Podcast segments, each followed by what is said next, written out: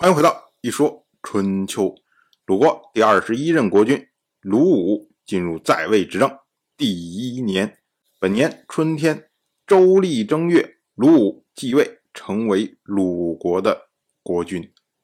我们要说啊，鲁国的先君鲁黑公，他继位的时候年纪就比较小，他到了在位十四年之后，才从齐国娶回了夫人。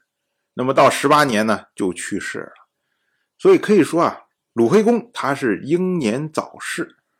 那么呢，他的儿子鲁武，首先呢不是这位齐国夫人的儿子，换句话说呢，也就不是嫡子。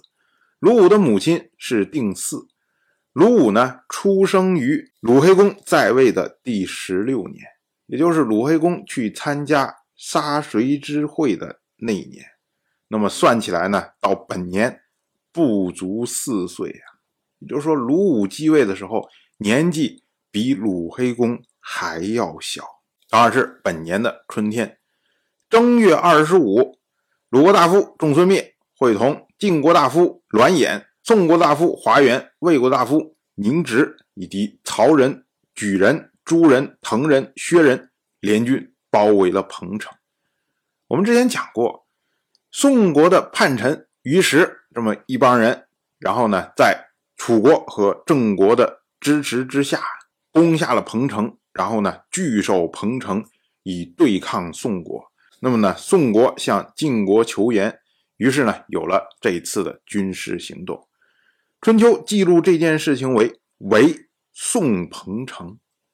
按照道理上来说啊，这会儿实际上彭城是已经。割据的状态不属于宋国了，但是呢，春秋仍然记为宋彭城。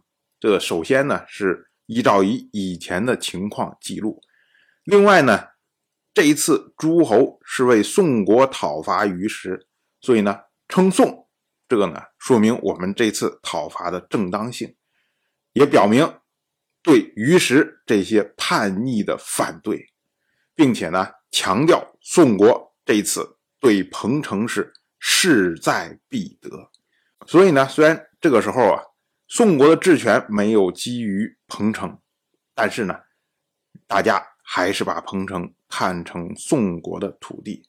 我们想啊，彭城里面其实就是一群宋国的叛逆，虽然当时呢是因为政争失败出走，可是如今呢是在外国势力的干涉之下回来的。那这群人自然不得民心呐，就这么几百乘的兵力在里面守着，然后大军一围，他们哪能挡得住啊？所以呢，很快彭城就向晋国投降。那么晋人呢，就将在彭城里面的五位宋国的大夫统统带回去，安置在了胡丘。那么值得一提的呢，是这一次围彭城的战役，齐国没有参加。因为啊，齐国在去年经受了内部不停的混乱，那么这会儿呢，顾不上这个事情。那晋人一看，哎呦，齐国好像又对我有心思，于是呢，就以此为借口讨伐齐国。这个时候的齐国正在虚弱的时候啊，以前的国高二卿都被压制下去了，新上来的庆氏还没有完全掌握权力，那靠什么来对抗晋国？所以呢，到了本年的二月，齐国派出齐国的公子齐光到晋国去做人质，以求和晋国和解。到了本年的夏天五月，晋国大夫韩厥、荀燕率领诸侯联军再一次讨伐郑国，一直攻入了郑国都城的外城，在尾上又击败了郑国的步兵。当时呢，鲁国大夫仲孙灭。和齐国大夫崔杼以及朝人、诸人、杞人的军队驻扎在征，等待晋军。那么呢，晋军就从郑国，然后统合诸侯联军，再一次侵入了楚国的交和夷，一直进军到了陈国。那么晋国的国君晋州以及魏国的国君魏看驻扎在期，以作为后援。我们要说啊，这个晋州上台之后啊，短短这么一年的时间，马上晋楚之间的战局就扭转了。以前的时候，郑国嚣张的谁都不敢碰，现在呢，说打你就打你，一点还手的力量都没有。这就是什么呀？就是说，你把内部的关系理顺了，像晋国这么强大的国家，那他的力量根本无人能够抗衡的。到了本年的秋天，楚国的王子芈任夫率军救援郑国，侵入了宋国的吕、刘这些地方。那么郑国的公子子然也跟着率军侵入宋国，占领了犬丘。那么这个呢，等于是。晋楚郑进入了相互对峙的状态。同样是本年的秋天，九月十五，王室天王姬驾崩。同样是本年的秋天，诸国的国君朱亨到鲁国来朝见新君，这是合乎礼数的。我们要说啊，这个朱坑啊，基本上是延续了他的父亲，也就是诸国的先君朱觉且，他联合。鲁晋的政策，所以呢，对鲁国表现的非常的恭敬。那这次鲁国新君继位，嗯，自然他要过来来朝见，重修旧好。到了本年的冬天，魏国派出魏国的公孙魏飘到鲁国来聘问。那么晋国呢，也派出晋国大夫荀英来鲁国聘问。那这些呢，都是合乎礼数的。但凡是诸侯继位，小国朝见，大国聘问，以继续友好，结取信任，商讨事务，修正过失，这是礼中的大事。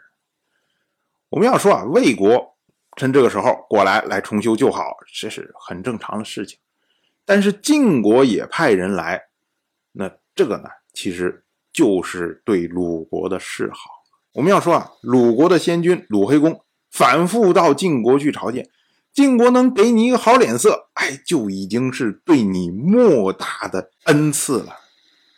哪有说还要给你回聘呢？然后等着你有什么大事的时候还过来看一看，这种情况都很少。多数情况呢，晋国的使者到鲁国来都是请求援军，而且呢，请求援军的时候表现的还非常的傲慢。可是呢，晋国的这位新君晋州继位之后啊。像鲁惠公马上前去朝见，那么晋州就派出使者回聘。这一次呢，鲁武继位，那么晋州又派出使者来聘问。也就是说啊，晋州继位之后，他有心重新拉拢鲁国。那只拉拢鲁国吗？肯定不是啊。就是说，晋州实际上他是怀柔诸侯的这样的政策，那肯定有更大的野心呢。当然，我就这么一说，您就那么一听。感谢您的耐心陪伴。